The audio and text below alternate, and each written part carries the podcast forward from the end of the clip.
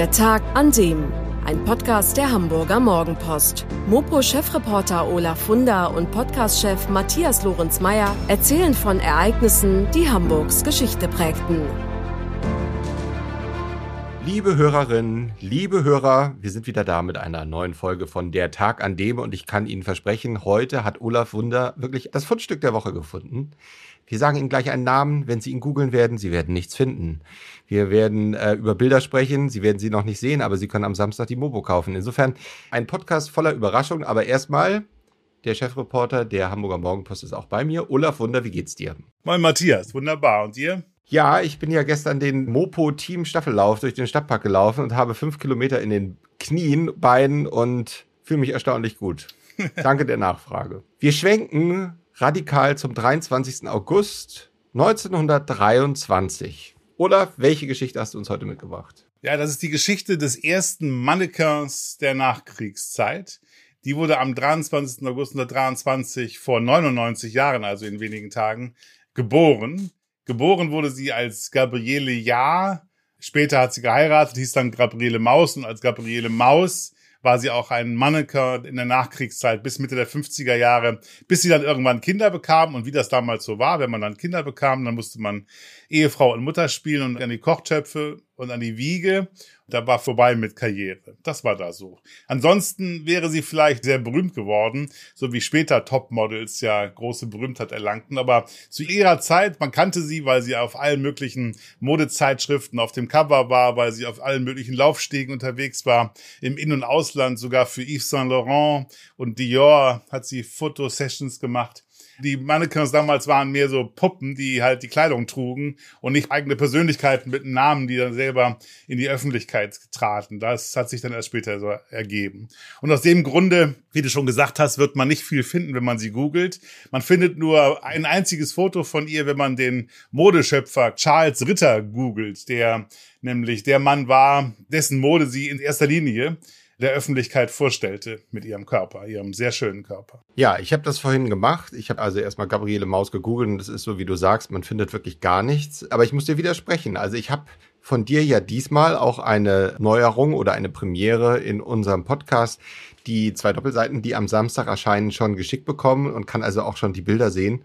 Und die Dame sah nicht aus, wie man jetzt sich heute das klassische Model von Instagram oder auch noch so was in Nullerjahren vorstellt, sondern sie sah ja fast eher aus wie eine Schauspielerin. Also sie erinnert mich so ein bisschen an eine Mischung aus Sophie Loren und vielleicht ein bisschen Monica Bellucci.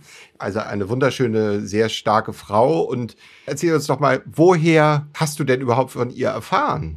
Ja, bevor ich die Frage beantworte, vielleicht noch ein Wort zu deiner Bemerkung, dass sie nicht aussieht wie ein Model. Na klar sieht sie nicht aus wie ein Model von heute, weil sie ist ja auch nicht von heute. Sie ist aus den 40er und 50er Jahren. Da war ihre große Zeit und da sahen die Frauen anders aus. Sie war halt eine typische Frau, ein Schönheitsideal dieser Zeit und nicht unserer Zeit. Und da liegen halt Welten dazwischen, zwischen den 40er, 50er und den heutigen Jahren. Und so erklärt sich, glaube ich, einfach, dass sie so aussieht, wie sie aussieht. So, aber wie kam ich darauf? Das ging damit los und ich recherchiere nun am laufenden Band historische Geschichten. Vor einiger Zeit hatte ich mich ja mit dem Star Club beschäftigt und manchmal suche ich dann ja auch mit Hilfe von Lesern oder rufe Leser über die Zeitung auf, mir zu helfen, mir Material zu geben, mir Erinnerungen zu geben, alles Mögliche und es meldete sich, nachdem ich was von den Lesern wollte zum Thema Star Club und Beatles und so, da meldete sich Christoph Maus, der im Schanzenviertel wohnt, bei mir, den ich nicht kannte und er meinte, ja, er hätte da allerhand Material zu den Beatles und zum Star Club. Und dann erzählte er so in seiner E-Mail nebenbei, dass er aber auch noch die Geschichte seiner Mutter erzählen kann, die das erste Mannequin der Nachkriegszeit gewesen sei. Und das hat mich doch aufhorchen lassen. Und nun habe ich mich vor einiger Zeit mit ihm getroffen und er hat mir die ganze Geschichte seiner Mutter erzählt, hat ganz viele Fotos gesammelt, Zeitungsausschnitte, wo ihr Foto drauf war, also viele Ordner voll mit Bildern seiner Mutter. Und so kam ich da drauf und dann haben wir uns sehr intensiv unterhalten über den Werdegang seiner Mutter. Und das ist schon auch eine ganz besondere Geschichte. Und im Grunde spiegelt ihre Lebensgeschichte ein bisschen auch die Geschichte des 20. Jahrhunderts wieder. Wie gesagt, sie wurde im August 1923 geboren. Ihr Vater, da merken wir jetzt, schon, kommt aus sehr reichem, begütertem Haus. Ihr Vater war Besitzer eines Rittergutes in Ostpreußen, das Rittergut Drenken, 100 Kilometer südöstlich von Danzig. idyllisch gelegen inmitten einer fruchtbaren und waldreichen Landschaft. Da wird dieses Mädchen groß und ihr Sohn erzählt, dass sie von diesem Ort ihren Rest ihres Lebens geschwärmt hat. Und er sagt, als ich so fünf oder sechs Jahre alt war, hatte ich noch keine bildliche Vorstellung von Dränken oder von Ostpreußen. Mir kam es damals vor, als würde sie von einem verwunschenen Ort berichten, irgendwo hinter Hügeln und Wolken, eine Art Shangri-La. Ja, in, in, diesem Paradies wird sie groß, aber das Paradies ist dann ja bald vorbei, weil wir reden ja von den 30er Jahren, die Nazis sind an der Macht. Ihr Vater stirbt bereits 1938 mit 53 Jahren. Die Mutter, auch eine starke Frau, übernimmt die Leitung des Guts ganz allein. Sie kommt ins Internat und fängt anschließend ein Mathematik- und Physikstudium in Freiburg im Breisgau an. Ungewöhnliche Fächer für Frauen damals aber sie bringt dieses Studium nicht zu Ende, weil der Krieg halt es verhindert, dass sie ein Examen macht.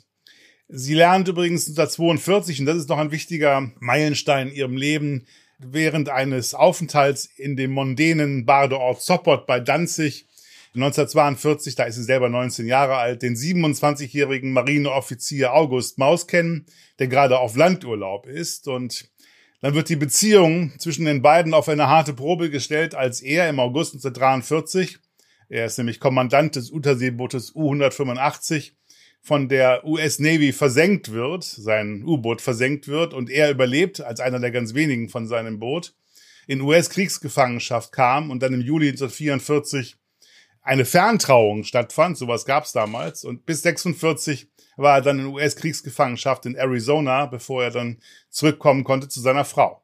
Da muss ich einmal kurz einhaken, denn da ich jetzt die vier Seiten vor mir habe, da ist ja ein richtiges Fundstück zu sehen. Und zwar, du hast gerade gesagt, dass im August 1943 der spätere Ehemann von Gabriele Maus versenkt wurde. Das klingt ja bei einem U-Boot eh etwas absurd, weil es schon unter Wasser ist. Aber auf jeden Fall, er wurde wohl irgendwie wieder rausgezogen und es gibt wohl einen richtigen Schnappschuss von diesem Moment, nicht wahr? Ja, da haben amerikanische Militärfotografen das festgehalten. Es gibt zwei Fotos. Eins zeigen wir, da ist er an Bord eines amerikanischen Flugzeugträgers zu sehen, halb nackt noch, gerade wohl noch nicht ganz trocken haben sie ihn gerade aus dem Wasser geholt und dann hat er halt die nächsten Jahre in Gefangenschaft verbringen müssen. Okay, wie ging es dann nach dem abgebrochenen Studium von Physik und Mathematik weiter, als quasi der Krieg vorbei war? 1945, Anfang 45 näherte sich die Rote Armee Ostpreußen und während die Mutter zurückblieb und später erschossen wurde, sind die Töchter Gabriele und Erika in den Westen geflohen mit dem Hapag-Dampfschiff Deutschland, das sie nach Schleswig-Holstein brachte. Und dort in Lübeck machte dann nach dem Kriegsende Gabriele die Bekanntschaft von Charles Ritter, dessen Familie in Lübeck schon seit 150 Jahren ein Seidenhaus betrieb. Er selber war Modeschöpfer, eine Art früher Karl Lagerfeld. Und er suchte gerade nach einem Mannequin, einem Fotomodell, das seine Kreationen präsentieren würde. Und als er Gabriele Maus das erste Mal sah, da war er so begeistert, so schön und elegant, wie sie war. Und sie war vom Fleck weg eingestellt. Und nicht zuletzt dank der Ausstrahlungskraft der jungen Frau avancierte dann Charles Ritter zu einem der Stars der bundesdeutschen Modebranche. Daneben gab es damals noch Heinz Schulze-Varell in München, Elise Toppell in Wiesbaden, Konrad Zetsche in Frankfurt. Mancher erinnert sich vielleicht an Heinz Östergaard aus Berlin. Und dann gab es eben, wie gesagt, den Charles Ritter. Und für den arbeitete Gabriele. Im September 1948 hat sie beispielsweise auf einer internationalen Modemesse in Stockholm Ritters neue Kollektion vorgeführt und dabei einen bleibenden Eindruck hinterlassen. Und schon bald darauf zierte ihr Foto erstmals den Titel eines Modemagazins. Ja, und wie ist es dann weitergegangen mit ihr und ihrem Mann? Wann konnten sie quasi zusammenleben? Wie lange hat das noch gedauert? Du hast erwähnt, dass er dann in US-Gefangenschaft geriet. Ja, bis 46, dann kam er zurück und hat dann am Anfang davon profitiert, dass seine Frau ganz gut verdiente und sie jetzt die Familie, die dann bald auch größer wurde, 52, 54 und 58 kamen drei Söhne zur Welt, Ralf, Philipp und Christoph. Christoph, der, der uns die Geschichte erzählt. Und am Anfang lebten sie halt von ihrem Geld. Er hat dann angefangen, als Kaufmann sich ein eigenes Standbein aufzubauen, wurde Großhändler für Werkzeuge, hatte ein eigenes Unternehmen und am Ende wurden die drei Söhne in einer sehr gut betuchten Wirtschaftswunderfamilie in Rissen in Hamburg groß. Aber wie ging es weiter mit der Modelkarriere oder der Manneke-Karriere von Gabriele Maus? Durfte sie den Beruf dann ausüben oder war das dann ganz klassische Arbeitsteilung? Der Mann brachte das Geld nach Hause und sie war Mutter. Ja, ich habe es ja anfangs schon mal erwähnt. Das war damals ja so. Frauen mussten ja sogar eine Genehmigung haben, wenn sie arbeiten wollten. Und sie durften übrigens kein Konto haben ohne die Genehmigung des Ehemannes. Das weiß ich noch von meiner Mutter. Also jedenfalls war es so, nachdem die Kinder auf der Welt waren, hat sie anfangs noch sporadisch ihren Mannequin-Beruf ausgeübt und den dann langsam ganz an den Nagel gehängt. 1957, 58 hat sie dann zum krönenden Abschluss ihrer Karriere noch einmal ein letztes Fotoshooting für Yves Saint Laurent gemacht, der damals erst 21 Jahre alt, aber schon künstlerischer Leiter des Modehauses Dior war. Und dann hat sie erstmal sich um die Kindererziehung gekümmert die nächsten Jahre. Als sie dann der Überzeugung war, ihre Söhne sind alt genug, hat sie sich 1968 mit dem Einrichtungsgeschäft GM für Gabriele Maus, GM Einrichtungen selbstständig gemacht. Dabei kam mir ihr feines Gespür für Stil und Schönheit zugute. Sie eröffnete Niederlassungen in Winterhude, in Pöseldorf, in Poppenbüttel und schließlich in Kampen auf Sylt, wo sie sich 1975 ein großes Reddachhaus kaufte, das Haus Peacock, wie es wegen eines gestitzten Pfauenbildes an der Fassade genannt wird, ist dann mehr und mehr zu ihrem Lebensmittelpunkt geworden. Also sie scheint ja wirklich eine außergewöhnliche Frau, vor allen Dingen für diese Zeit gewesen zu sein. Und du hast ja mit ihrem Sohn darüber gesprochen. Wie ist denn die Sicht des Sohnes auf seine Mutter? Ja, ein bisschen zwiespältig vielleicht. Auf der einen Seite bedauert er es, das hat man schon gemerkt, dass sie keine Frau war zum Anlehnen und zum Kuscheln und so. Für sie war Disziplin und Ehrgeiz, das waren für sie viel wichtigere Dinge. Anders hätte sie es auch nie geschafft, das zu werden, was sie geworden ist in dieser Zeit. Ihr Sohn sagt, sie war schon eine ganz besondere Frauenpersönlichkeit aber eben nicht eine Mutter, mit der der Sohn kuscheln konnte, so sagt Maus mit einem Ausdruck des Bedauerns und auf der anderen Seite mit hoher Bewunderung. Aber sie war eben eine, die wusste, was sie wollte, für die Disziplin die wichtigste Tugend war. Und sonst, so sagte er, hätte sie auch nicht das erreicht, was sie erreicht hat, nicht in der Zeit, in der sie lebte. Ja, sehr faszinierend. Du hast auch erwähnt, dass der Kontakt zu ihrem Sohn über den Star Club und über die Beatles-Zeit gegangen ist. Jetzt kann man sich ja schon fast vorstellen, das war ja genau auch zu ihrer Zeit. Hatte sie denn mit diesen Dingen, die ja auch wesentlich ihrer Zeit voraus waren, auch Kontakt schon damals gehabt? Oder war sie da dann doch eher klassisch spießig wie in den 40er, 50er Jahren so üblich und hat klassische Musik und Swing gehört? Nee, sie war wohl auch in dieser Hinsicht eine ganz besondere Frau, eine besonders moderne Frau, zeitlebens neugierig, dem Leben gegenüber aufgeschlossen, auch dem rebellischen Geist der 60er Jahre. Spießigkeit war ihr zuwider, sagt ihr Sohn Christoph Maus. Und wie unsere ganze Familie mochte sie die Beatles. Sie hat sie sogar gemeinsam mit ihrem Ehemann im Star Club live gesehen. Selbst als sie in ihren 50ern war, fühlte sie sich nicht zu alt, um ihren Sohn 1972 bei einem London-Besuch in die Abbey Road Studios zu begleiten, wo ja die Beatles ihre Songs aufgenommen hatten und wo sie bei diesem Besuch überraschenderweise auf Pink Floyd trafen. Und 1978 ist sie dann mit ihrem Sohn auch auf ein David Bowie Konzert gegangen. Damals war sie 55 Jahre alt und ihr Sohn fragt sich und uns, wessen Mutter sonst hätte so etwas damals mitgemacht. Eben nur seine, Gabriele Maus. Bis ins hohe Alter hat sie ihr Einrichtungsgeschäft in Kampen selbst geleitet. Im Januar 2005, da ist sie schon 82 Jahre alt, da entschließt sie sich endlich mal kürzer zu treten.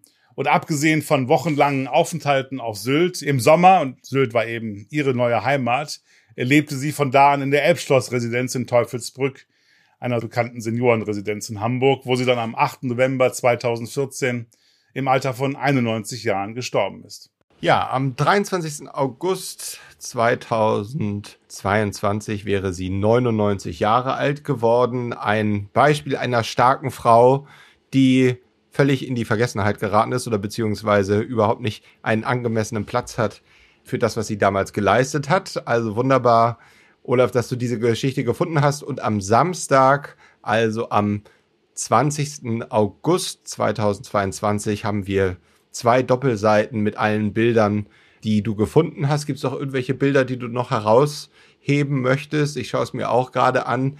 Dieses eine Bild, da sieht man den Charles Ritter und anscheinend testet da jemand gerade die Ware, beziehungsweise gibt es da einen Herrn, der quasi den Stoff eines Kleides prüft, aber das ist sie gar nicht, ne? Nein, die Frau in dem ganz hellen Kleid, sagte ich ja, ist die Frau, aber der Mann, der den Stoff prüft, ist kein geringerer als Tennessee Williams, der berühmte US-Schriftsteller. Das Foto ist aufgenommen im Atlantic Hotel in Hamburg. Und der andere Herr auf dem Foto, aber unsere Zuhörer können es ja leider gerade nicht sehen und müssen bis Samstag warten, das ist Charles Ritter, der Modeschöpfer.